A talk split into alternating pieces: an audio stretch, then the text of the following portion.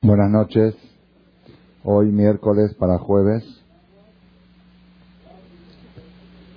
Rosh Hodesh Shevat. Primero de Shevat. 5761. 24 de enero 01. Ya saben ustedes que Rosh Hodesh es fiesta para las mujeres. Ok, como dice Shulchan Aruch, acostumbran las mujeres a no hacer trabajos en Rosh Hodesh. ¿Por qué es fiesta para las mujeres? Porque ellas no participaron en el pecado del becerro de oro. Todos los hombres sacaron sus joyas para renegar a Dios y las mujeres dijeron, ¿cómo vamos a renegar a este Dios que nos salvó de Egipto y que nos dio la Torá? Las mujeres se opusieron. Como premio a eso, como recuerdo a esa fidelidad de la mujer hacia el Creador, Hashem les dejó una fiesta que se caracteriza más la mujer que el hombre, es Rosh Hodesh, y inclusive está escrito eh, en los libros que una mujer que se encuentra en alguna situación de peligro, de salud o de alguna situación, que prometa en ese momento que se va a cuidar más en respetar Rosh Hodesh. No quiere decir que es como Shabbat, de no subir en carro ni eso, pero que sea un día festivo, un día de que no se hacen labores como tejer, coser, bordar, eh, caré, boliche, eh, eh, perdón, okay, trabajos de mujeres, ok. Rosh Hodesh. Rosh Hodesh. Entonces hoy estamos en Rosh Hodesh y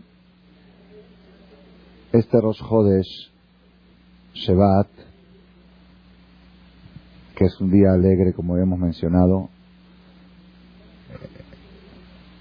está ensombrecido un poco la alegría de los Jodes por la crisis que está pasando nuestro pueblo en Eres Israel. La situación no está favorable, está bastante delicada.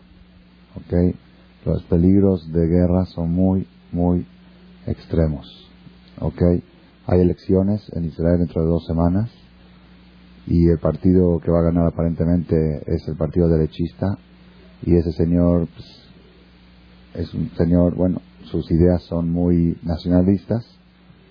Eh, no estoy ahorita metiéndome en política porque no es mi papel, pero de todos modos él, él entiende que número uno es la seguridad de los habitantes y número dos es la política. Entonces él dijo, si me bombardean de alguna parte árabe, pues los voy a conquistar. ¿Ok? Y, Irak ya amenazó, ya pidió permiso a Jordania y a Siria para pasar sus tropas a través de sus territorios. Irak dijo, nadie, el Estado de Israel no va a poder resistir a seis meses de guerra de todos los países árabes. Efectivamente, uno de los eh, representantes del ejército israelí dijo que Israel no está preparada para la guerra. Como hubo 20 años de paz relativamente, Israel enfocó todo su dinero para levantar la economía y no para comprar armas. Entonces ahora si quieren prepararse para una guerra necesitan dos años de reabastecimiento. ¿Por qué? Porque tampoco Estados Unidos ha fabricado armas los últimos diez años por, porque se terminó la Guerra Fría con Rusia. Entonces si quieres armas tienes que fabricarlas, mandarlas a hacer especial. En síntesis, la situación, todo esto lo digo así para como una introducción, porque el día de hoy fue un día de Teshuvah general en todo el mundo, anunciado por los Rabanim en Eres Israel, en Beneverat, se reunieron en la calle decenas de miles o cientos de miles de personas a rezar en la calle porque no había ningún crisis que los pueda abarcar. Y también en Jerusalén y también en México se han hecho rezos en todas las sinagogas, especial como víspera de Yom Kippur, víspera de los Jodes es como un día de Kippur pequeño. Entonces ese es el punto que tenemos que tener en cuenta ahora que estamos entrando en los jueves. ¿Por qué tenemos que tener en cuenta esto?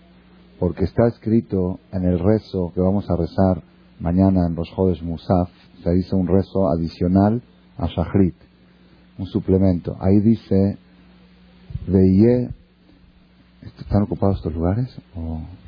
Hay lugar aquí adelante, por favor, pueden pasar. No hay sillas ahí. Pasen. En el rezo que agregamos mañana en Rosh Chodesh en Musaf, hay una parte que decimos, Veye Rosh Chodesh Sof Vaketz Lechol Tzarotenu, Tehilá Varosh Lefidion Nafshenu. que sea este Rosh el fin de todas las desgracias y el principio de todas las cosas buenas. Quien, Israel, Rosh Hodesh tiene fuerza, como es el principio, el renacimiento de la luna, tiene fuerza de acabar con las calamidades, así como el fin de año tiene la fuerza de Tigre, Shana, de Kilerotea, que termine el año y sus maldiciones, que empiece un año y sus bendiciones, igualmente sucede cada vez que llega Rosh Hodesh. Y eso es lo que le pedimos a Hashem, de que este Rosh Hodesh sea el fin de todos los problemas y el principio de algo bueno. Vamos a tomar para la charla de hoy el tema que iniciamos el miércoles pasado, el tema, como mencionamos, el tema de la esclavitud de Egipto. Siempre hemos analizado la liberación de Egipto, Yetziat Mitzrayim, las diez plagas, Pesach, la libertad del pueblo de Israel. Eso es lo que siempre, este año, no sé por qué, se me metió en la mente profundizar y analizar más en las causas de la esclavitud. La semana pasada habíamos hablado del tema de que los problemas de la vida ayudan a preparar los recipientes para recibir la veraja. Ese fue el mensaje para los que estuvieron. Ahora quiero detenerme en otro de los... Hay muchas enseñanzas que están escondidas dentro de la esclavitud de Egipto que son aplicables en todas las diásporas y los exilios que el pueblo judío se encuentra en la historia. Una de las cosas más impresionantes es, la Perashá nos cuenta la semana pasada, cuando ya llegó, perdón, cuando era durante la esclavitud de Egipto, sabemos la historia de Moshe, que fue un bebé que su mamá lo, puso en una canasta en el mar, la hija del faraón lo rescató, lo llevó al palacio, lo crió, lo educó. Cuando creció este muchacho tenía 18 años, era de origen judío, pero había crecido en el palacio del faraón. Él salió a ver qué pasaba con sus hermanos. Él sabía que era de origen judío y vio cómo los esclavizaban y estaba sufriendo mucho, trataba de ayudar a los trabajos. Decía, no, tú no tienes que trabajar, tú eres hijo del faraón. Y ahí cuenta la Torá que vio a un egipcio que estaba, a un soldado, un verdugo egipcio que estaba hostigando, castigando de manera muy agresiva a uno de sus esclavos judíos, porque así castigándolo, ahí cuenta la Torah de que él la noche anterior le había, había quitado al judío de su casa y violó a su esposa, fue la única violación que hubo en toda la historia de la esclavitud de Egipto. Las mujeres cuidaban mucho su recato, así cuenta la Torah. Esta fue la única. Y entonces el marido al otro día se estaba quejando, ¿por qué me hiciste eso? ¿Por qué me quitaste de mi casa? Y este verdugo le estaba pegando de manera muy agresiva. Cuando Moshe vio esta injusticia, ¿ok? Se llenó de celos, se levantó y le dio un golpe mortal a este egipcio. Y lo escondió, lo enterró en la tierra. Así cuenta la Talabaitmeneu Bajol. Al otro día volvió a salir a ver cómo están sus hermanos y vio dos hebreos peleándose entre ellos. Dos hebreos, Datán Babiram, que estaban peleando. Que uno le levantó la mano al otro para pegarle y le dijo, Rasha, ¿por qué le pegas a tu hermano? Y de aquí se aprende que todo el que levanta la mano para pegar antes de que haya pegado, se considera Rasha. ¿Y que hay se considera Rasha? Dice Shuhanaruch, y no cuenta para Minean. Un hombre que levantó la mano un niño de mayor de bar mitzvah que levantó la mano para pegarle a alguien y no le pegó, le hizo, te mató así, ya no cuenta para Minyan. Si para que vean qué tan fácil es buscar Minyan. ¿Ok? Rasha, ¿por qué le quieres pegar a tu hermano? Le contestó uno de ellos, ¿Quién te puso a ti de juez sobre nosotros? ¿Desde cuándo te hiciste tú juez? ¿Que me quieres matar como mataste ayer al egipcio? Entonces Moshe, dice la Torah, irá Moshe Bayomar, temió, tuvo miedo, Moshe dijo, ajen no da davar. Entonces ya se supo la cosa. Entonces como ya se supo, ya me tengo que preocupar porque lo había hecho a escondidas. El crimen que hizo ayer de haber matado al egipcio, lo hizo a escondidas. Ah, ya se supo la cosa. Explica Rashi y dice, Ajen no da davar, entonces ya se supo la cosa. Dice, yo estaba años intrigado y preguntándome por qué este pueblo merece sufrir tanto. ¿Qué hizo el pueblo de Israel que tienen que estar aplastados, perseguidos, machucados, hostigados. No es justo. Esta es la descendencia de Abraham, Isaac y Jacob, el pueblo elegido. Dice, yo tenía años con esta pregunta. Años. Dice, ahora ya supe la respuesta. Ajen no da dabar, entonces ya se supo la cosa. Ya tengo la respuesta. Porque entre ellos hay delatores. Porque entre ellos hay desunión. Entre ellos hay chismes. ¿Quién fue a contar que yo maté al egipcio? Hay mucho chisme, hay mucha delación, hay mucha separación. Cuando hay separación entre el pueblo, eso abre las puertas a que el enemigo pueda aplastarlos y hostigarlos. Ese es un mensaje poderosísimo de la esclavitud de Egipto. Dijo, ahora sé, ahora entiendo por qué hay tantos problemas, por qué estamos tan perseguidos, porque estamos desunidos, porque hay tanta separación. Y la verdad, ese es un punto que tenemos que reflexionar ahora que estamos sufriendo una crisis. El pueblo de Israel es una crisis bastante dura. Tenemos que reflexionar porque cada día me llegan a mis oídos más pleitos, más separaciones, más hermanos que no se hablan, más familias que están peleados, más este contra este y todos contra todos y chisme contra chisme. Y tenemos, Baruch Hashem, por otro lado, tenemos el movimiento femenino, Baruch Hashem, muy poderoso también en México, movimiento de cuidado de la Shonara, Baruch Hashem, está creciendo mucho. Tenemos que tratar de mejorar en este aspecto. No existe una razón en el mundo que valga la pena hacer un pleito. No existe. No existe.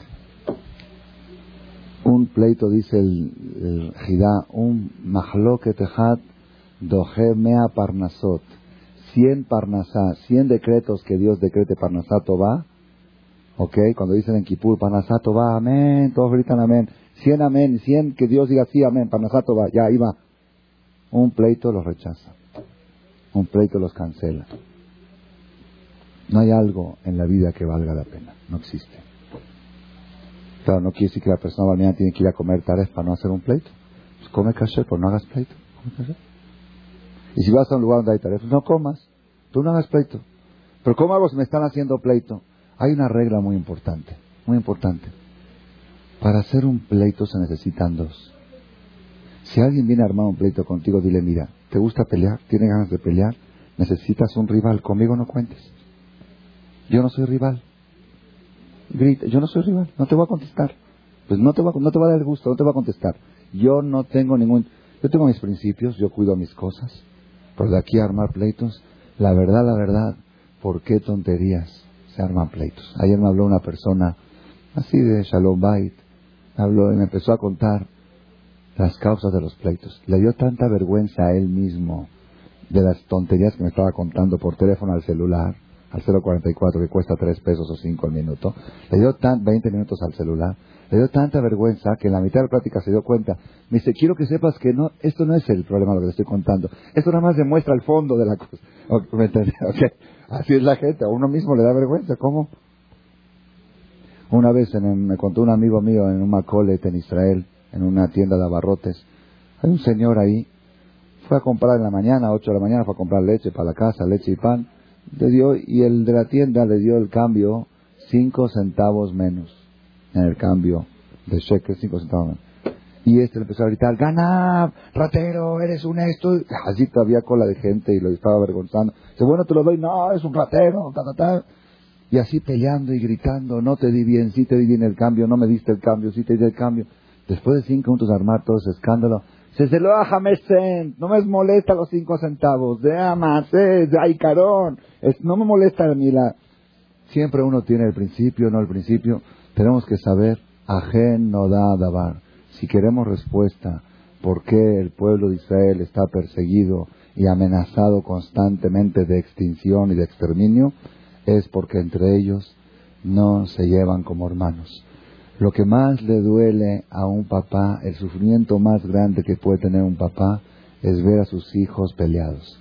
Eh, no hay un zar más grande y aquellos hijos que se pelean en vida de los padres que sepan que cada segundo y segundo del día y de la noche están transgrediendo la prohibición de no hacer sufrir a los padres. Cabe de tabija betimeja. Porque no hay, no hay algo más. No le importa, papá, no me traigas flores, no me traigas nada. Llévense bien que estén bien entre ustedes. Eso es, número uno para la alegría de los padres. Y así como para los padres, lo más duro es ver que sus hijos están desunidos. Para Akadosh Baruj que es Avinu Shebashamay, nuestro Padre del cielo, Padre del pueblo de Israel, todos los días decimos Avinu Malkenu. Entonces Dios dice, si yo soy tu Padre, ¿dónde están tus hermanos? ¿Cómo te llevas con ellos? Cada vez que uno tiene un problema con algún judío, tiene que pensar en mi hermano y con mi hermano no puedo hacer pleito. A mi hermano tengo que querer, ni modo, así es, somos mismas. Pero es, es malo, pero Hashem yo voy a rezar por él para que se haga bueno. Pero pleito no hay. Es lo que dijo Moshe, Ajen no Ahora entiendo por qué hay tanta, tanto exilio, por qué está tan largo el galut, porque ya nos llega ese Mashiach que hace dos, dos mil años ya están diciendo de Mashiach, ¿qué no? Nimerabe ameno, amén. Primera conferencia, amén. ¿Y? Tantos amén, tantos Nimerabe ameno, ¿dónde está? A un pueblo desunido no puede venir Mashiach. Ese es un musar que tenemos que aprender del Galut Mitzrayim de Moshe Rabenu, ajeno Dadabar. Como resultado de esta situación, de esta situación de que Moshe se enteró de que hubo chismología entre el pueblo de Israel y fue chismosearon de que él mató al egipcio, Moshe Rabenu ya corría peligro de muerte, se tuvo que escapar. En Midrash cuenta que, que, el faraón lo capturó y lo quiso matar, fue milagrosa, se salvó, se escapó del faraón y se fue. ¿A dónde fue? Llegó a Midian. Llega a Midian, una ciudad vecina a Egipto, y se para en un pozo de agua y ve ahí que los pastores están acarreando agua y ve ahí unas niñas, siete niñas jovencitas que estaban acarreando agua para llevar a la casa. En el tiempo antes no había, ¿ok? Ahí vamos a hablar en lenguaje de arreglando la bomba de agua, ¿ok? Ok, estaban acarreando agua en cubetas para llevar a la casa. Y estaban ellas acarreando el agua y de repente vienen los pastores, hombres, estas jóvenes, y las expulsan, las corren, dicen, sálganse de aquí, déjanos a nosotros. Y jacitas esas humilladas, y tenían que esperar hasta que acaben todos los pastores para cargar. Cuando Moshe vio esta injusticia, se enojó mucho. Moshe era un hombre muy derecho, muy derecho. Era, no podía soportar una injusticia. Cada vez que había una injusticia, actuaba. ¿Ok? Dice, ¿qué es esto? Ellas estaban antes, les toca a ellas. Paz, paz, paz. Fue, agarró ahí unos, unos movimientos de karate, de judo, no sé qué es lo que sabía Moshe. Mandó a los pastores a volar, dejó a todos planchados, knockout. Y puso a las hijas de, de, de este Itro, le dijo, sigan acarreando el agua, por favor. Llegan las hijas de Itro a casa de su papá. Todos los días llegaban a las 4 de la tarde con las cestas. Hoy llegaban a las 12 del día. Dice, ¿qué pasó que llegaban tan temprano? Le dijeron las niñas, las jovencitas, Ishmitri, un hombre egipcio extraño que no lo conocemos, Itzilano Miyada Roim, nos salvó de manos de los pastores. De Gandalo, de la norma nos salvó, nos ayudó a cargar agua, Vayash y le dio de beber también al ganado nuestro. Por eso llegamos más temprano hoy. Entonces le dijo el Itro, vea yo, ¿y dónde está el muchacho? Pues no, ahí se quedó, ¿cómo? Le dije, no, si es un egipcio, está de turista aquí, no tiene dónde comer, invítenlo a tomar un café, invítenlo a tomar algo, quizá no tiene dónde dormir, quírenlo, veo ojalá, llámenlo para que coma pan. Y así fue que, que lo trajeron a Moshe, y ahí la historia sigue. Más quiero detenerme aquí en un punto. Moshe Rabenu, Moshe Rabenu, el líder espiritual más elevado que ha tenido el pueblo judío en la historia. Lo kam naviot de Israel que Moshe. No hubo y no va a haber en la historia un profeta del nivel de Moshe, ni Eliyahu Naví. Se dice que no hubo ni un Naví, ni Eliyahu Naví tampoco. Profeta del nivel de Moshe Rabenu un líder que pueda subir 40 días y 40 noches al cielo tres veces y recibir la Torah directamente de boca de Dios y escribirla palabra por palabra. No existe una obra de arte mayor que lo que es la Biblia, dictada palabra por palabra. Bereshit, Bara, Elohim, Bet, Resh, Aleph, Shin. ¿Ok?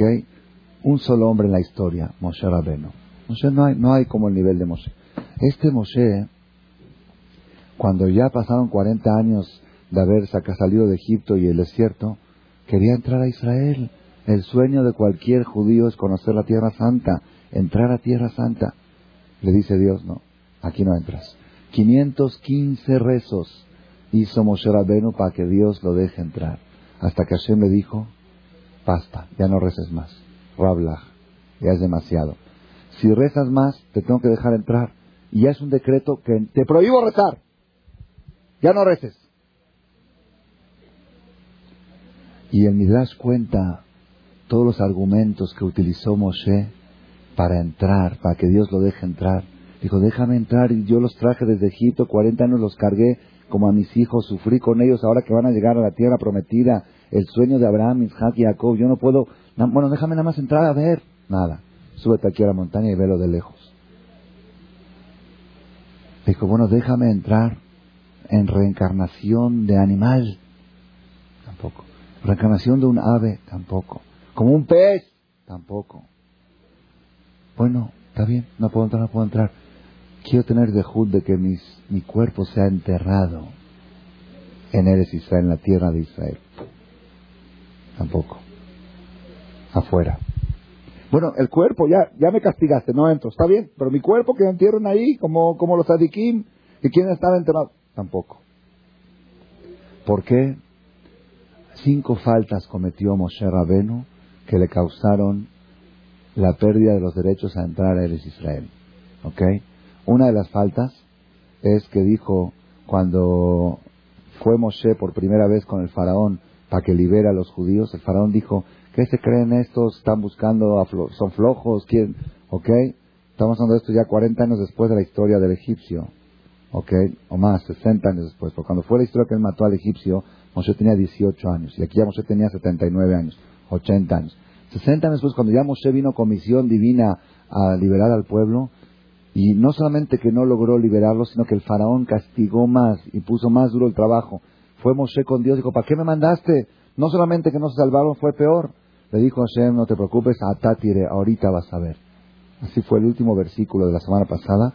Vayomer Hashem el Moshe, le dijo a Hashem Moshe, atatire, ahorita vas a ver lo que le voy a hacer al faraón. Dice en la página 933, dice, no, de esos no, es de la semana pasada, le dice a Dios, a Tatire, ahorita vas a ver, pero en el futuro no vas a ver. Ahorita, la salida de Egipto la vas a ver, pero la guerra de los de la conquista de Israel, esa no la vas a ver. Por haber dudado de la misión de Hashem. Es uno de los pecados. Sin embargo, cuenta el Midrash algo, y esto es un punto importante para, para destacarlo. Cuenta el Midrash que Moshe le dijo a Dios, dice así, cuando el pueblo de Israel salió de Mitraim, había un, pacto que hizo Yosef. Yosef, el, el, que llevó, el que dirigió al pueblo de Israel 80 años en Egipto, en la época del apogeo, él les hizo jurar a su descendencia que cuando salen de Egipto tienen que cargar sus restos y llevarlos a enterrar en la tierra de Israel. Y así fue 40 años cargaban los restos de Yosef hasta enterrarlos en Shechem, que a propósito ahorita están ahí los árabes. Es una de las partes que ellos reclaman. No está la tumba de Yosef en Shechem. Cuando llegó el momento de salir de Mitzrayim, salir de Egipto, Yosef sabía, y Moshe sabía que si no lleva el féretro de Yosef, no salen. Era juramento. Pero ¿qué, pasó? No sabían dónde estaba. ¿Por qué no sabían dónde estaba? Porque los egipcios habían escondido, ellos sabían este secreto, lo habían escondido. ¿Cómo lo escondieron? Lo amarraron con cadenas de hierro al féretro y lo hundieron en las profundidades del Nilo, del río. Ah, dijeron ya, así los judíos no salen nunca de aquí. Cuando llegó el momento de salir, Moshe no sabía a dónde buscarlo, a dónde ir. Entonces fue y había una viejita que se llamaba Serach Batasher, la nieta de Jacob, la que le dio la noticia que dijo, oh Yosef Hay, Yosef todavía vive. Y el abuelito le dijo, si es cierto que Yosef vive, que tú no pruebes la muerte. Si Yosef está vivo, que tú no pruebes la muerte. Y es una de las pocas personas en la historia que no murieron, subieron vivas al cielo.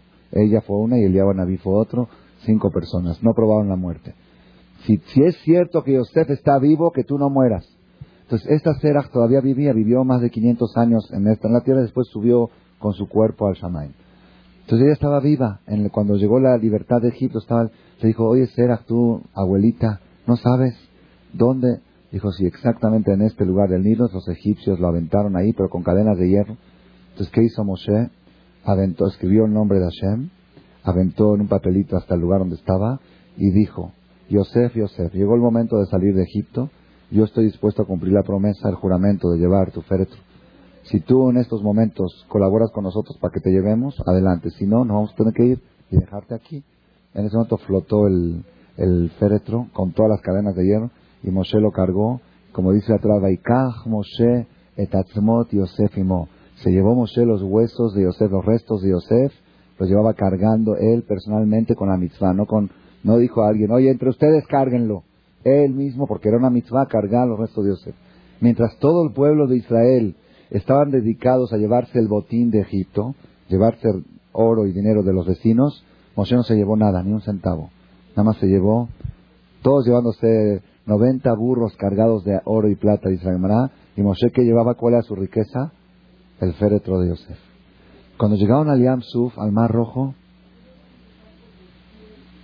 Moshe le dijo al mar, mar, pártete, ábrete para que pueda pasar el pueblo. El mar dijo, ¿quién eres tú para que yo me parta? Tú eres esclavo de Dios, yo no soy esclavo de Dios. Dios a mí me ordenó que tengo que circular por aquí. Y a ti te ordenó que lleves al pueblo, pues a ver cómo te arreglas. Yo tengo que cumplir la orden de Dios de circular por aquí. Dice, bueno, hazlo por Abraham. ¿Quién es Abraham? Hazlo por Isaac. Al final le dijo, traigo conmigo los restos de Yosef. Hayam Ra'a Vayanos. Cuando el mar vio el cajón de Yosef, Vayanos se acordó el hecho que, que Yosef se escapó del pecado cuando estaba con la, con la esposa. Dijo, si este se escapó, yo también me tengo que escapar delante del pueblo de Israel. Se abrió y cruzaron por el féretro de Yosef.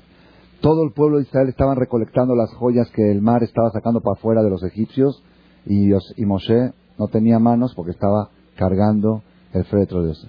Le dijo Moshe, le dijo Moshe a Kadosh Barujú después de 40 años, dijo, es justo, yo saqué este féretro del río Nilos, prescindí de todo el oro y la plata de Egipto para cumplir con esta mitzvah.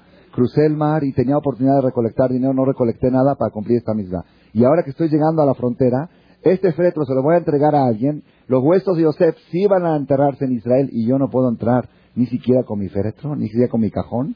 No es justo, es una injusticia. Así fue uno de los argumentos que usó Moshe cuando tenía 120 años para que Hashem lo deje entrar, aunque sea como Yosef. Si yo cargué a Yosef siempre, déjame entrar y enterrarlo y que me entierren también a mí ahí.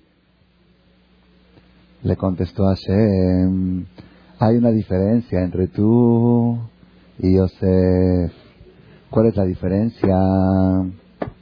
Yosef, cuando estaba en la cárcel, que su, la esposa de su amo lo echó a la cárcel, él estaba ahí en la cárcel y todo el tiempo decía, yo soy hebreo, Kigunov Gunavtim eres yo soy judío, no sé qué hago aquí. Todo el tiempo decía, la prueba cuál es cuando el ministro de Faraón salió de la cárcel y se acordó de él después de dos años Dijo, Besham Itanunar Ibri. Ahí en la cárcel había un hombre judío, un hebreo, ¿ok? Un hebreo judío, mugroso, sucio, como dijo, ¿ok? Así dijo. Y Yosef cuando salió de la cárcel para interpretar el sueño del faraón, dijo, sí, yo soy hebreo. Yo escuché que tú sabes interpretar sueños. No, yo no sé interpretar sueños. Dios es el que interpreta los sueños. Yo soy judío y él me... ¿Ok? Eso fue Yosef. Pero tú, cuando las hijas de Itro fueron con su papá y dijeron, un hombre egipcio nos salvó de manos de los pastores. Y tú te quedaste callado. Que haber dicho, no, yo no soy egipcio, yo soy judío. Dice, aquel que reconoce su identidad merece entrar a la tierra. Y aquel que cuando le dijeron es egipcio se quedó callado, no merece entrar a la tierra. Yosef va a entrar porque él siempre decía, soy hebreo, aún estando en Egipto, estando vendido, ofendido, aplastado, decía, yo soy hebreo. Y tú, Moshe, dijeron un egipcio y te quedaste callado. Que haber protestado. No, no soy egipcio. Y así está escrito en la alhaja de aquí. De esta, de esta perashá se aprende. Shuhan Aruch trae en Yoredea. Una persona que escucha que dicen, es que un mexicano me dijo así, perdón, yo no soy mexicano, yo soy hebreo. Nacido en México. Es alhaja. Una persona que escucha que alguien dice, que alguien dice de él, un mexicano, un argentino, perdón, yo soy un Yehudí nacido en México, Yehudí nacido en América, Yehudí nacido en Bélgica, Yehudí nacido en Francia. Hay que protestar cuando escuchas eso. Y el que no lo hace, le costó, le costó a Moshe Rabbeinu, el hombre más espiritual de la historia, por haberse quedado callado cuando lo equivocadamente lo hicieron pasar por egipcio, y él no protestó, perdió el derecho a la entrada. El que reconoce su identidad con orgullo merece el acceso a la tierra santa. Que no lo reconoce no lo merece ni sus huesos. Así, así le contestó Hashem. Esa es la diferencia entre tú y Yosef. Yosef siempre estando en las peores situaciones, dijo, soy hebreo. La persona tiene que saber, yo tuve una experiencia aquí en México hace unos años, y lo he contado en varias ocasiones, con respecto al antisemitismo, a otros temas, pero lo quiero contar ahora con respecto a esta conferencia. Yo recuerdo una vez, hace como 15 años aquí en México, viajaba mucho en taxi, tenía que hacer unos papeles, viajaba mucho en taxi, no sabía llegar a las oficinas de gobernación, tenía que ir para hacer todo el papeleo de los pasaportes, todo eso. Y me gusta platicar con los taxistas porque son la gente más que más conocen de todo México, porque conocen a todo tipo de gente. Ellos te dicen exactamente, tú preguntas a un taxista, ¿cuántas personas este diciembre se fueron de vacaciones afuera y cuántos adentro? Y te van a decir, este año el 70% afuera. Saben todo ellos cómo hablan, suben. Entonces platico, así, entonces me dice el taxista, después de platicar un viaje un poquito largo, me dice, ¿y usted de dónde habla también español? ¿De dónde es usted? Dije, bueno, yo nací en Argentina, me fui a estudiar a los 14 años a Jerusalén, estudié 7 años, vine a México, me casé con una mexicana, me volví a ir a Jerusalén 3 años y ahorita estoy viviendo aquí. Me dice el taxista, ¿y a poco ustedes los judíos se pueden casar con mexicanas? Así de pronto. Dije, bueno, con una judía de aquí de México. Dice, ah, usted no se casó con una mexicana, usted se casó con una judía. Así me dice el taxista. Eso lo dije una vez con respecto a cómo el goy nos quiere ver. Ustedes siempre son los turistas, los extranjeros. Aunque tengan 10 generaciones aquí, eres el judío extranjero. Y si tú cuidas esa posición y ese lugar, nunca te va a odiar. Él te va a odiar, ¿sabes cuándo? Cuando ve que quieres ser igual que él. Cuando está, quiere estar en el mismo restaurante que él, en la misma discoteca que él, en el mismo eh, tipo de vida. Cuando él te ve judío, raro, knis, kipur, año nuevo no festeja, shahuaridad no festeja, eso no festeja, de repente septiembre, año nuevo, de repente, esta gente déjalos, no los molestes, son gente rara, ya gente rara. Pero cuando ven que tú tratas de ser igual que él, vestir igual que él y andar donde él va y usar los carros que él usa y, la forma y todo, y los salones, todo, todo donde él, entonces ahí es donde empieza el odio. ¿Ok? Pero yo tomé de acá otro mensaje. ¿Cómo? Me dijo el taxista. ¿Usted está casado con mexicana? Barmina. Ishmitri. ¿Y tirano mi A partir de ahí ya nunca digo. Yo soy una persona que por accidente nací en Argentina y por accidente tengo pasaporte mexicano. Yo soy judío. Que tengo doble pasaporte. ¿Por qué? Por accidente. Porque por el galut nací allá y me casé acá por el galut, nada más. Pero yo soy Yehudi. Ese es mi pasaporte. Col, Israel. ¿Cuál es mi nacionalidad? Yeshlaim Helek Lolamaba. Mi pasaporte es Olamaba. Mi nacionalidad original es Yeshlaim Helek Lolamaba. Y todos los demás son documentos provisionales para viajar de un lado a otro, nada más. Pero mi papel verdadero es Col Israel Lolamaba. Ese fue el punto de Moshe Rabenu que le costó la entrada a Eres Israel por haberse callado cuando dijeron hombre egipcio. Ese es otro. Entonces ya dijimos dos pecados de Moshe. Uno que dudó, dudó de la fuerza divina cuando dijo ¿por qué me mandaste? Y dos, porque se quedó callado cuando dijeron hombre egipcio. Hubo otra falta que cometió Moshe. ¿Cuál fue la otra falta? Cuando Hashem le dijo, quiero mandarte, se le presentó Dios en la zarza, dijo, quiero que vayas a salvar al pueblo, yo, ok, Moshe se negó. Siete días estuvo resistiéndose a la misión divina. Hashem lo está mandando a salvar al pueblo de Israel y Moshe se resiste con todo tipo de argumentos. Siete días discutiendo hasta que Hashem casi lo forzó a ir. Entonces cuando Moshe quiso entrar a Israel, le dijo Dios, cuando yo quise, tú no quisiste. Ahora que tú quieres, yo soy el que no quiero. Es otro. ¿Cómo te niegas? Te están diciendo que vayas a hacer una mitzvah. Pero es humildad. ¿Qué dijo Moshe? ¿Quién soy yo? No hay quién soy yo. Para hacer mitzvot no hay quién soy yo. ¿Quién soy yo para estrenar un carro nuevo? Sí, di. ¿Quién soy yo para estrenar un carro del año? Yo no, es un carro demasiado, es mucho para mí. Yo uso carros sencillos. Ahí sí. Para las cosas materiales, di quién soy yo. Para las cosas espirituales, yo soy el primero. No hay quién soy yo. Una vez dijo mi maestro Rabades, Muchas veces la gente dice, ¿yo quién soy? Dicen, oye, ¿por qué no usas señut? Ah, ¿yo quién soy para usar señut? ¿Yo quién soy para taparme la cabeza, para usar peluca? Yo no, me falta mucho. ¿Quién soy? ¿Quién soy? ¿Qué le contestamos a esa persona? Dijo mi maestro Rabades, es como aquel piloto de un jumbo, ¿qué? Piloto de un jumbo, que está piloteando el jumbo con 500 pasajeros o 450 los que lleva, de Nueva York a Tel Aviv, un viaje de 10 horas. En la mitad del océano le agarraron sentimientos de humildad.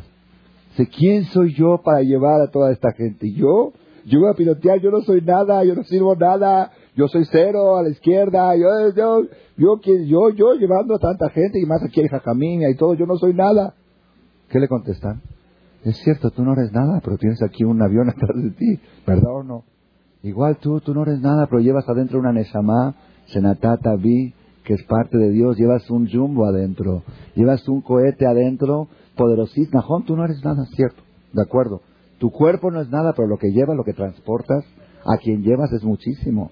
Nunca digas quién soy. Najón, físicamente no eres nada, pero lo que llevas adentro, eso es parte de Hashem. Y eso justifica que te tapes la cabeza. Y eso justifica que seas kosher y que seas teniut y que seas todo. Tú no eres nada, Najón. Con tu apellido no vales nada, con tu físico no vales nada, tu pelo no vale nada, tu, tu cara no vale nada. Pero tu Neshama es oro, oro. Y ese oro lo tienes que cuidar, lo tienes que pulir. Eso es lo que vales. Viene Moshe y se niega. La primera vez le dice a Hashem, quiero que vayas a salvar al pueblo. Viene Moshe Rabenu y el primer argumento que dice, siete días discutiendo. La primera discusión fue, Payomer Moshe mi anoji, ¿quién soy yo para sacar al Paró, para ir con Paró y para sacar al pueblo de Israel de Egipto? Payomer le contestó a Hashem, tú no eres nada, más, pero yo voy a estar contigo. Te estoy mandando, mi fuerza va a estar contigo. ¿Qué tú crees que tú los vas a salvar? Mi fuerza va a estar contigo para salvarlos. más. Y aquí te voy a dar una señal. Cuando lleguemos, cuando después que salgan de Egipto van a servir a Dios en este monte. Aquí van a recibir la Torah. ¿Está bien? Segundo día viene Moshe y dice, bueno, yo voy a ir con los judíos y les voy a decir, ¿saben qué? Se me presentó ayer Dios y me dijo que los voy a salvar. Lo primero que van a preguntar, Mashemo, ¿cómo se llama Dios? Si me llegan a preguntar cómo se llama, ¿qué les digo? ¿Cuál es el nombre de Hashem? Vayomer Elohim el Moshe le dijo a Hashem a Moshe, Eheye Asher Eheye, ese es mi nombre. No vamos a entrar ahora en detalle porque es muy profundo. ¿Qué se refiere el nombre? Había un secreto que sabían los judíos que cuando se va a revelar Dios para salvarlos, se va a revelar con este nombre. Eheye Asher Eheye. Kotomar Libne Israel, así le vas a decir a los judíos, Eheye Shelachani Alechem. Este nombre, Eheye, quiere decir, estaré con ellos en todas las situaciones difíciles. Así como estuve con ellos en Mitraim, en cualquier galut estaré con ellos. Ese es el nombre de Hashem. Bueno, después viene Moshe el tercer día y dice, bueno, ahora tengo otra pregunta. Ya me dijiste que yo soy, yo no soy nadie, pero tú vas a estar conmigo, ok. Ya me dijiste tu nombre. Ahora otra pregunta. Quizá voy con ellos y no me van a creer. Cuando les digo Hashem me mandó, me van a decir, vaya Moshe Vayomer. Moshe está buscando pretextos para zafarse. Por su humildad, él sentía que le quedaba demasiado grande la misión. Buscaba pretextos, ahora encontró un pretexto nuevo. Vayan Moshe Vayomer, vejenlo ya Minuli, ellos no me van a creer. Imagínense que llegue mañana uno que acá diga, yo Hashem ayer se me presentó, Roja vete al manicomio, soñaste. Ok, así era. De repente llega uno. Y era un desconocido, Moshe. 40 años estaba fuera, 60 años estuvo fuera de Egipto. Llega de repente uno, no sé de dónde vino, ¿dónde caíste? No, yo vengo de Perú, de ahí de Lima. Yo ayer se me presentó Dios, vengan ustedes todos los judíos al aeropuerto, yo los voy a llevar, Mashiach. Es que, psiquiatra. Vaya, Moshe, vaya, ya minuli. No van a creer. Kiyomeru, lo Van a decir, Dios nos representó a ti. Vayomer el Hashem, le dijo Dios, ok, tienes razón, te voy a dar tres señales para comprobar la veracidad de tu misión. Dijo, agarra tu bastón, aviéntalo, se convirtió en víbora, recógelo, se hizo bastón otra vez. Es la primera señal. Segunda señal, dijo, métete la mano adentro, metió la mano adentro, la sacó, estaba llena de lepra. La volvió a meter, la sacó, estaba blanca. Dijo, esa es la segunda señal. Y la tercera señal, vas a agarrar un poco de agua, agarró agua, agarró agua, echó, se convirtió en sangre. Tres señales. Si ellos no te creen en la primera, vas a ser la segunda. Si no te creen con tres pruebas, ya es una prueba fidedigna de que Dios se te presentó a ti y está contigo. Ok. Ese fue el tercer día de discusión. El cuarto día, Vayomer Moshe Hashem. Dijo Moshe, bueno, lo voy a pensar. Voy a pensar qué otro pretexto, ok, buscar. El primero fue, no soy nadie. Dijo, estoy contigo. El segundo fue, ¿cómo, se, ¿cómo te llamas? El tercero fue, no me van a creer, tres milagros. El cuarto, Bayomer Moshe Hashem, este es un argumento muy correcto. Bayomer Moshe Hashem vi Adonai, Loish Dvarim Anoji.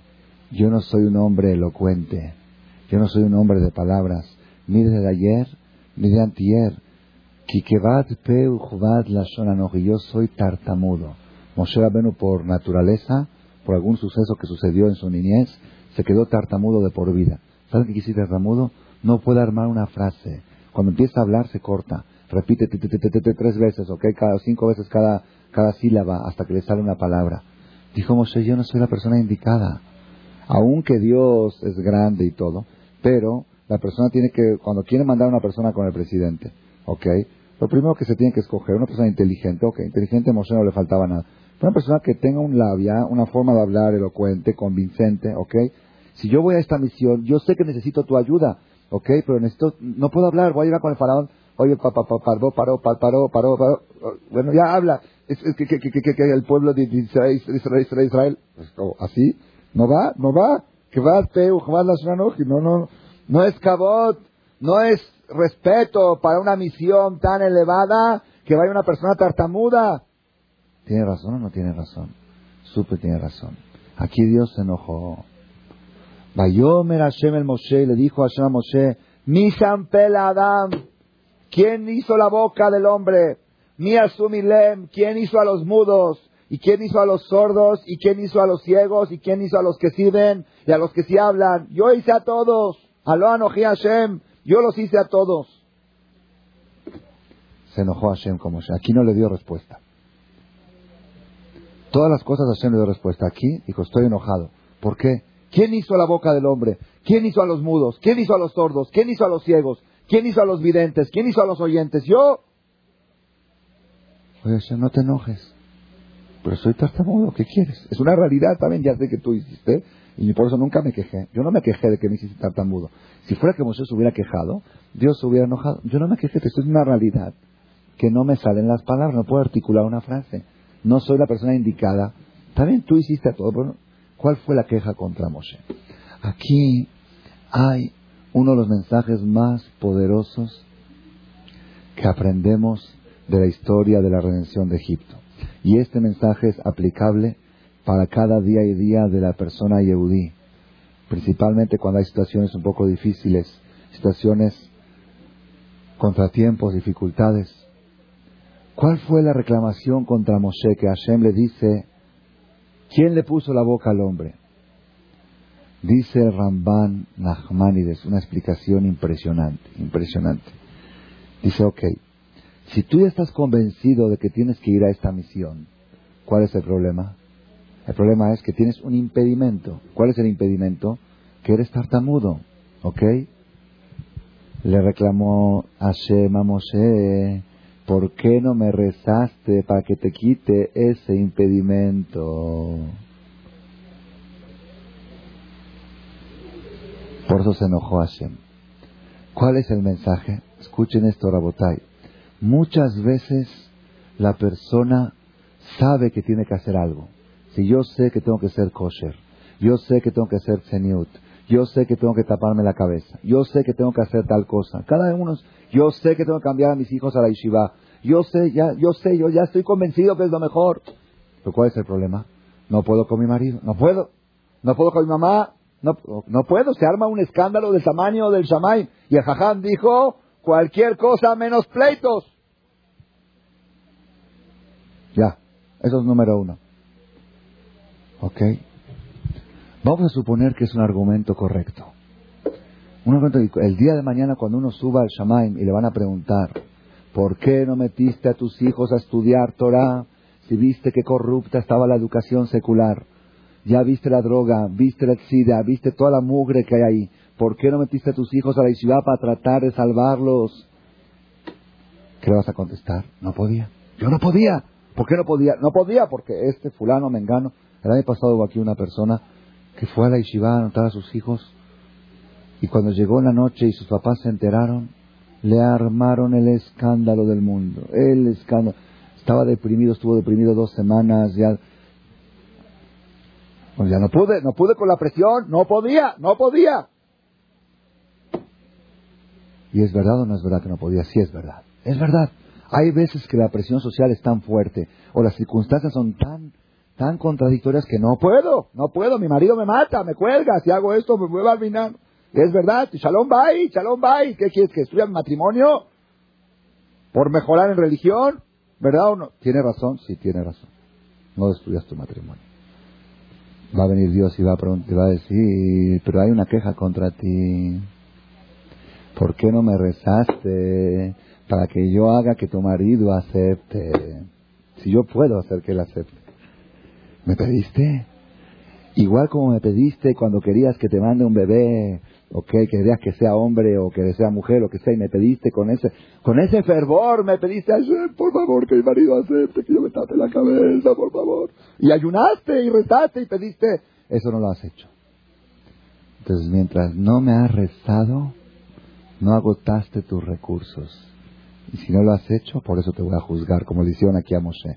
Es verdad que Moshe tenía un problema, que era tartamudo. Es verdad, y es un problema, es un impedimento, es justificado, es lógico. Pero ¿por qué no pides? ¿Por qué no rezas? Escuchen esto. Si tú no me rezaste para que yo te quite la tartamudez, es una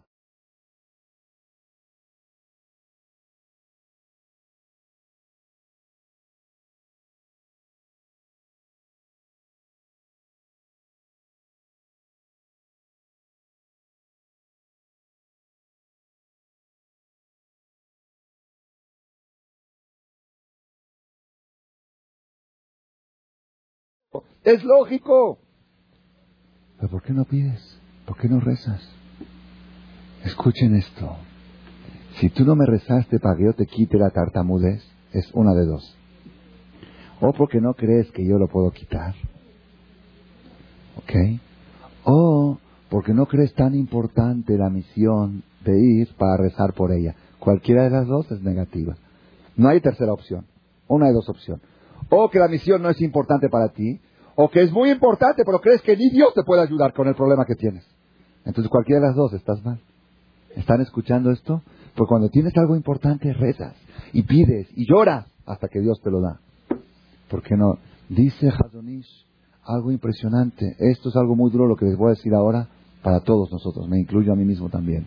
Dice a veces una persona religiosa, Yereshamaim, Dati, creyente, velo aleno, hermanos judíos, familias, primos, amigos, Mejalel Shabbat, comen Hazir, Taref, no respetan nada, renegados, ¿ok? Y le duele a uno, le duele a uno. ¿Por qué le duele a uno? Le tiene que doler a uno, ¿por qué? Porque Kol Israel Arevim Zelazé, cada Israel es responsable, cada uno de nosotros va a tener que rendir cuentas por 613 mitzvot nuestras y 613 mitzvot multiplicadas por 18 millones de judíos que hay en el mundo. ¿Por qué no te preocupaste para que el judío de Australia se ponga tefilín?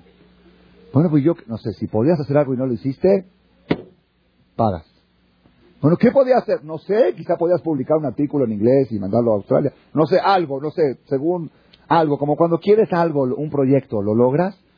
Si podías hacer algo y no lo has hecho, no sé, hay alguien, ¿Por qué no le diste un cassette? ¿Por qué no le invitaste a una conferencia? Algo, hubieras hecho algo. Ahora, ¿qué pasa con una persona que hizo todo? Le dio cassette, otra le dio cassette, se lo aventó en la cara. Lo invitó a la conferencia, le escupió.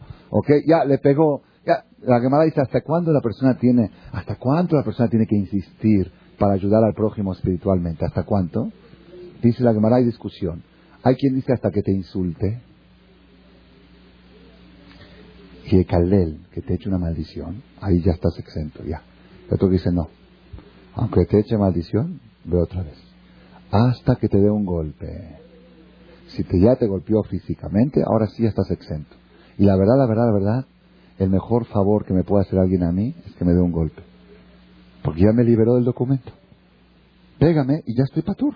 Ya estoy exento. Porque a mí, por cada vez que yo salgo aquí a la calle de Marcela y veo a un vecino judío en carro, me van a dar fuego. ¡Fuego! ¿Por qué no le reclamaste? ¿Por qué no le dijiste? Quizá lo hubiera... Bueno, pero es que yo, por vecino, no vecino... Debe... ¿Qué vecino, ni Tienes que decir, tienes que hablar. Si tú ves un vecino que se está drogando y se está matando, y está suicidando. Dices, no, es que yo me da pena porque es mi vecino. Me da pena, se está matando el hombre.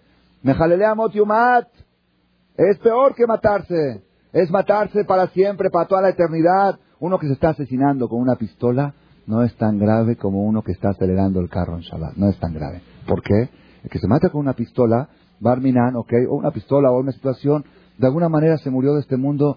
Hay circunstancias que tiene Olam pero si hace Hirul Shabbat y llega ahí arriba de una categoría, puede perder toda la eternidad, una vida eterna de miles y miles y miles de años. No. Vecino, no vecino, Juarino.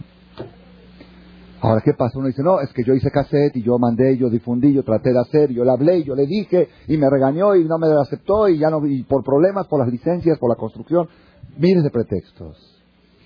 ¿Ok? Al final, Dios te va a hacer una pregunta. ¿Ok? Está bien. Tú no podías con tus vecinos, no podías con tus amigos, no podías con tu familia. Tengo una pregunta. ¿Rezaste por ellos tres veces al día? En tus rezos de Shachrit, Minjay, Arbit, cuando decías Ashivenu, Avinu, Letorateja, ayúdanos Dios a hacer Teshuvah, Bichuvah, Shlemar, Faneja, ¿rezaste por ese vecino? ¿Rezaste por esa familia? ¿Lloraste por él? ¿Verdad que eso no lo has hecho? Ven al infierno junto con él. Pues así es. Eres responsable. Bueno, pero yo hice todo. ¿Cuál es el mensaje? Mientras no has rezado, no has hecho todo. Mientras te falte, y no nada más eso, el arma tan poderosa que tenemos de tefilá, no la, es que hice todo, ¿qué hiciste todo? Lo mínimo no hiciste, lo mínimo rezar por el otro. Este es un punto, Hazonish dice, si una persona, por ejemplo, ve a alguien que se está ahogando en el mar y lo puede salvar, tiene mitzvah de salvarlo, ¿verdad o no? Y si no lo salva, ¿qué se considera? Lo tamod al dam reja. No te quedes parado sobre la sangre de tu compañero. Cuando ves la sangre de tu compañero en peligro, no te quedes parado indiferente. Es mitzvah de ir y salvarlo. Ahora esta persona vio a alguien que está ahogando ahí en la playa, le arrojó una cuerda, no, no pudo. Le echó una, una llanta, tampoco no pudo. Mandó a llamar a los bomberos, habló al celular, habló al, este, a todas las asistencias de Kitsura, entre que llegaron, que no llegaron, brincó por acá, brincó por allá, trataron, hicieron, se ahogó. ¿Ya? Inocente va a llegar al y le van a decir, hay algo que todavía no hiciste. Después que agotaste todos tus recursos naturales, te paraste a rezar, por favor Dios, sálvalo, Hashem, por favor Teilim, ¿leíste Teilim por él? ¿No lo leíste? Es responsable de su, de su ahogamiento. ¿Cuál es el mensaje? ¿Saben cuál es el mensaje? Les voy a decir cuál es el mensaje. No existe un problema en la vida que Dios no lo pueda resolver. No existe. No existe. Y a veces nosotros tenemos ese error. Tenemos el error porque tengo un problema, quiero venir a la clase de Torah, ¿ok? Pero no puedo venir a la clase de Torah, ¿por qué? Un ejemplo, por decir, pues justo ese día mis amigas se reúnen, es una vez a la semana, y ni modo que voy a separar el grupo, un ejemplo, ¿ok? Pero yo quiero ir a la clase de Torah, quiero, eh, quiero. Pero no puedo, porque no, ni modo que voy a deshacer el grupo y por mi culpa. Un ejemplo. O tengo reunión de la WISO, tengo esto, tengo todas las cosas que el Satán te pone, tengo esto y por eso no puedo ir a la Un ejemplo, más ¿Ok? Le rezaste a Dios, Dios, ayúdame a que se cambie el horario del grupo para que yo pueda ir a la clase. Ah, es que me da pena molestar a Dios para esas cositas. Así a veces dice uno, es que hoy no puedo ir porque la lavadora está descompuesta. Le rezaste a Dios por la lavadora. Ay, a Dios le voy a meter en la lavadora y en la gire. También esas cosas. Toda cosa que te afecta y que te molesta, tienes que acudir a Dios. ¿Saben por qué? Porque acudir a Dios no es molestarle a Dios es reconocer que también este detalle tan pequeño está en manos de Él. Y eso es lo que Dios pretende de la persona. Y aquí está, aquí está el punto donde nosotros fallamos. Me incluyo, yo no estoy hablando de usted, me incluyo. Aquí fallamos. Siempre sabemos que hay que rezar, pero ¿por qué hay que rezar? Uh, por la guerra mundial, para que no haya una guerra mundial, que no haya guerra nuclear. Por favor, Hashem, que no haya guerra nuclear. Pero para llevarme bien con mi suegra, ¿tengo que rezar? Ya, yo traté, ya, ni modo, pues ya, ya, ya, ok. ¿Por qué no rezaste? Ayúdame Hashem a llevarme bien. Hazonish dice, una persona de Mashal, que a alguien le cae gordo. ¿Saben ese concepto que es le cae gordo? ¿Cómo se dice caer gordo en hebreo? ¿Ah? ¿Qué? Los soberos todos les voy a decir, ¿quién que yo diga cómo se dice en lenguaje bíblico? Lotis naet bilbabeja. Sinat hinam. Dice la Gemara, si una persona pasan tres días sin hablar con su compañero por estar enojado, sin hablar, sin cambiar una palabra por enojo, cada segundo y segundo, despierto y dormido, escuchen lo que digo, ¿eh? 60 segundos por minuto, 60 minutos por hora y 24 horas por día, transgrede la prohibición de la Torah. Es una chuleta de puerco cada segundo. Cada segundo es Hazir, Hazir, Hazir. Es la misma Torah, el mismo Dios te dijo no comas Hazir, dijo no odiarás a tu hermano en tu corazón. ¿Saben qué en tu corazón? En México está de moda la sonrisa. ¿Ok? ya, para no armar pleitos. ¿Ok? En tu corazón, si te cae gordo, esa me choca, me cae gorda. ¿Te cae gordo? Cada segundo, Hazir. Es azur, es prohibición de la Torah, no odies a tu hermano en tu corazón. Y acá surge la pregunta, ¿cuál es la pregunta? Si la Torah me diría, no lo odies en acción, no hagas actos de odio, eso está en mis manos, contrólate. No lo aplastes, no lo humilles, no lo ofendas. Pero cuando la Torah me dice, no lo odies en tu corazón, ve a camoja, ámalo, a ese que te cae gordo, ámalo. ¿Está en mis manos? Me cae gordo, ¿cómo, lo puedo amar? Le preguntó una persona a Jadonish, a ver, explíqueme, ¿qué hago? A ver, ámalo, ámalo, ámalo. A ver, ama, No, hay amar, no hay, me cae gordo. No, es una pregunta muy fuerte. ¿Cómo la Torah puede ordenar algo que no está en manos de uno? No está en mí, yo lo quiero amar, pero no puedo. No puedo, no puedo, aparte por todo lo que me dice y por todo, no puedo amarlo. ¿Qué hago? ¿Qué hago? Dice Hazonish, hay una cosa que puedes hacer para amarlo. ¿Cuál es? Reza por él. Pide por él. Dile, por favor, Hashem, ayúdale a mi suegra, que le vaya bien, que esté siempre tranquila, que esté siempre contenta. Ayúdale a mi cuñada. O a la quien sea que tienes problema, un secreto, una receta. Rezar por el otro quita el odio del corazón. Pruébenla y funciona. Funciona con todos. Con la maestra, con la mora, con la igire, con todo, con el portero, con quien tenga el problema. Reza por él y vas a ver que se te quita el odio del corazón. Entonces Dios te va a decir, es que yo hice todo para contentarme y no pude. Hay una cosa que no has hecho. ¿Rezaste? ¿Qué? Voy a meter a Dios en la bronca que tengo con mi suegra, ¿no? Ay, haram, hasta me da pena. Dios te va a meter en esas cosas. No hay algo donde Dios no intervenga, donde esté fuera de su control. El que cree que hay un detalle pequeño, así los goyim creían, creen, los goyim creen, Dios es demasiado elevado para fijarse en esa, Ah, ¿Qué le vale si prendo la llave en Shabbat o no la prendo, si hago así? Si Bishul Goy, si Bishul Israel, ya, jala, Dios es para cosas más elevadas, para construir, construir hospitales y orfanatorios, para eso es Dios. Pero no para detalle de la gire y de no gire, de la cuñada. De la... Dios en eso no se mete, no, no le entra.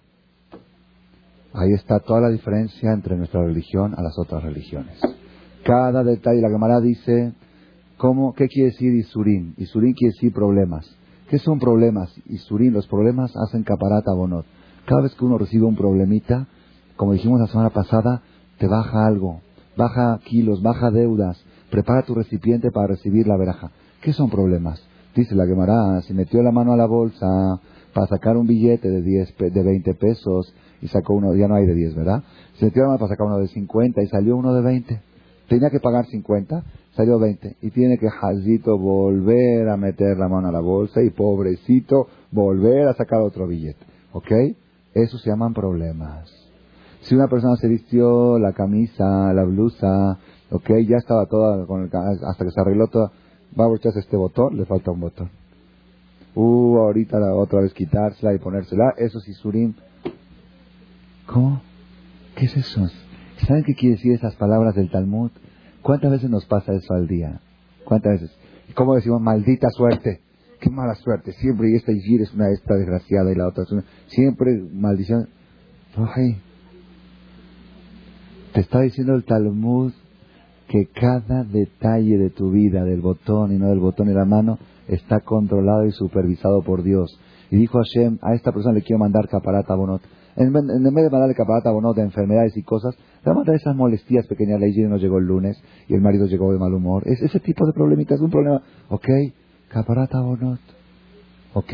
Y cuando llega tu marido de mal humor, pues ¿qué haces? ¿Qué hago?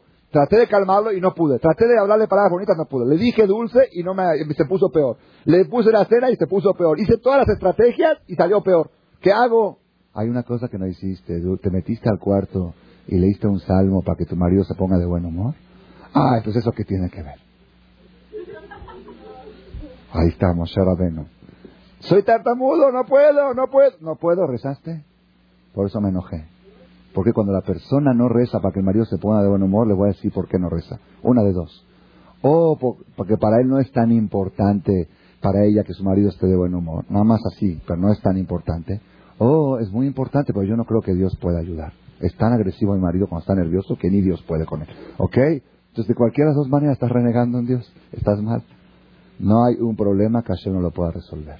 Y ese es un musal que tenemos que sacar. Si queremos sintetizar las enseñanzas que tenemos de la esclavitud de Egipto, empezamos con la enseñanza de que de la desunión. Cuando hay desunión, dijo Moshe, Ajen no da Ahora entiendo por qué hay tantos problemas, porque están desunidos. El la segunda enseñanza es Ishmitri, cuando escuchas que dicen un hombre mexicano, di yo soy judío nacido en México.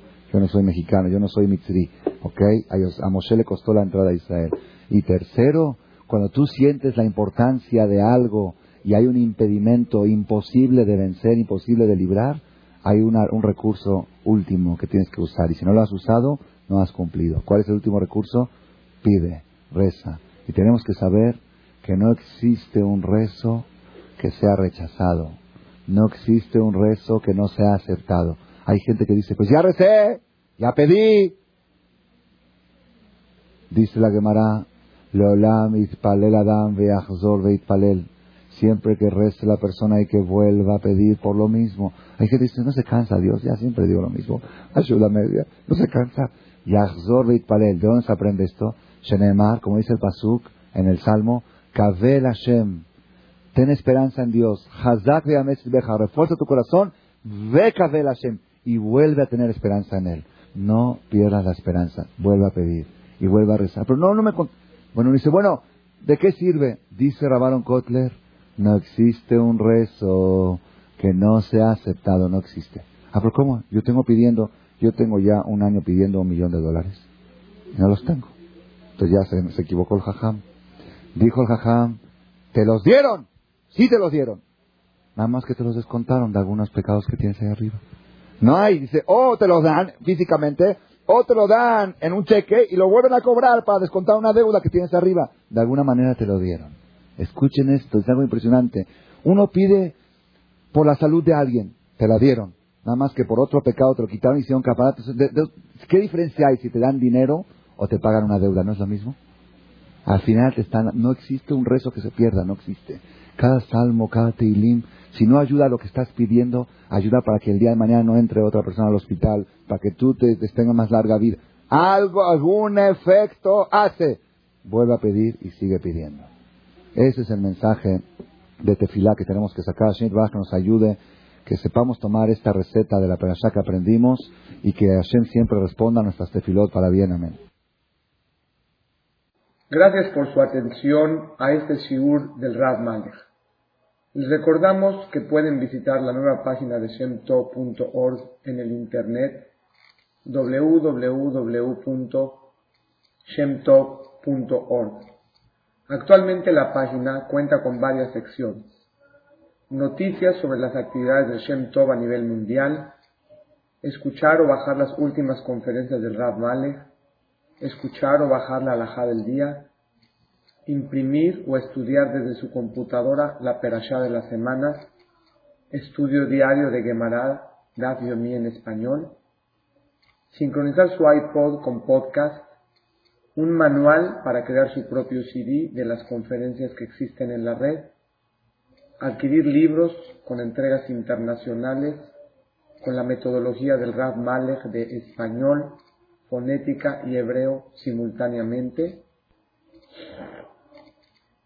así como ubicar las ciudades en donde se reparten CDs a nivel mundial. Es que la misbot y muchas gracias.